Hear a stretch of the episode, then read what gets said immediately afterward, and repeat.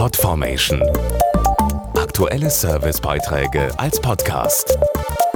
Regelmäßige Infos und Tipps aus den Bereichen Gesundheit und Ernährung. Sie ist die häufigste Erkrankung der Herzklappen, die sogenannte Aortenklappenstenose. Meist sind Verschleiß und Verkalkung im fortgeschrittenen Alter der Grund.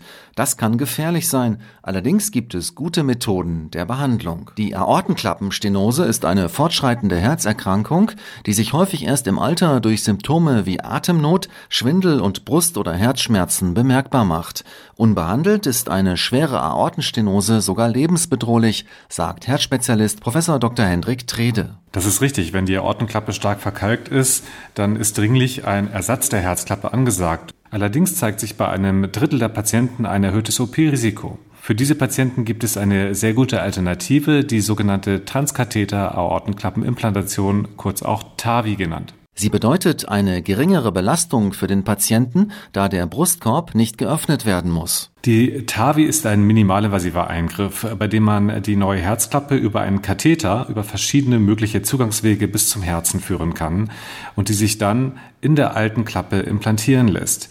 Das kann am schlagenden Herzen passieren und ist mit einer deutlich kürzeren Genesungszeit verbunden. Umfangreiches Datenmaterial hat gezeigt, dass äh, hier sehr positive klinische Ergebnisse zu erzielen sind und dass die Patienten von einer deutlich verbesserten Lebensqualität profitieren. Mehr Infos auf aktion-meditech.de